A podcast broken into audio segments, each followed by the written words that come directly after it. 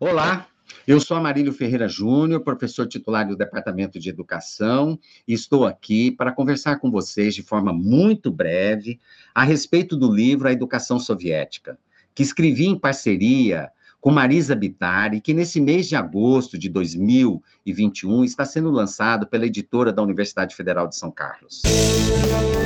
Clique Ciência, um dropcast sobre pesquisas científicas desenvolvidas no Brasil, na voz dos próprios pesquisadores. Agora eu quero falar para vocês algumas características que nós consideramos que são relevantes nesse livro. Primeiramente, eu quero destacar o papel estratégico que a escola de Estado desempenhou no processo de formação das classes trabalhadoras soviéticas, tanto do campo como da cidade, bem como no processo extremamente acelerado de criação e edificação de uma sociedade urbana industrial.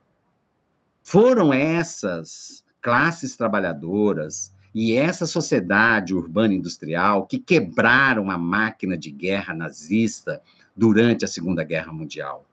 Quando a guerra terminou, em 1945, os soviéticos haviam perdido qualquer coisa em torno de 26 milhões de seres humanos. Essa tragédia humanitária, contudo, não impediu que em 1957 a União Soviética lançasse ao espaço, pela primeira vez na história da humanidade, um satélite artificial, o Sputnik. Tudo isso é muito relevante se levarmos em consideração o fato de que, até 1917, mais de 90% de toda a população que habitava o imenso império czarista era constituída de analfabetos. A outra questão importante referente ao nosso livro diz respeito à sua própria origem. O livro é resultado de dois fatores. O primeiro fator diz respeito ao fato de que os seus autores moraram e estudaram na União Soviética na primeira metade da década de 1980 e tiveram o privilégio histórico de pisar no chão da escola soviética em duas importantes cidades: São Petersburgo, antiga Leningrado e Moscou. O outro fator está relacionado com a condição de professores visitantes no Instituto de Educação da Universidade de Londres a partir de 2011.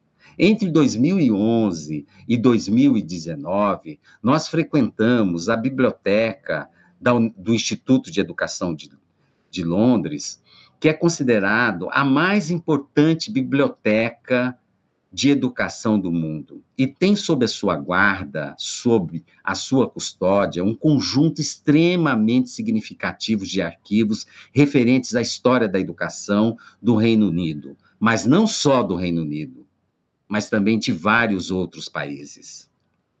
Portanto, o nosso livro é fruto das fontes que amealhamos, as fontes primárias e secundárias, que amealhamos durante esse período entre 2011 e 2019, nessa fabulosa biblioteca com seus maravilhosos arquivos e que estão situados no coração de Londres, num bairro chamado Bloomsbury. Por último, eu queria destacar também para vocês que esse livro aborda a história da educação de um país que não mais existe. Como todos nós sabemos, a União Soviética desaparece enquanto país em 1991.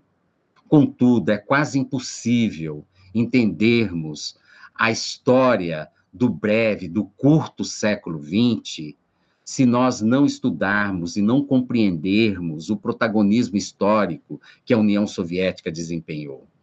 E na nossa tese, é impossível mesmo entender a própria lógica de edificação do chamado socialismo real sem o protagonismo da escola de Estado.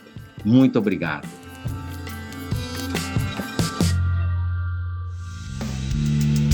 Ciência é uma produção do Laboratório Aberto de Interatividade para Disseminação do Conhecimento Científico e Tecnológico, o LAB, e do Centro de Desenvolvimento de Materiais Funcionais, o CDMF.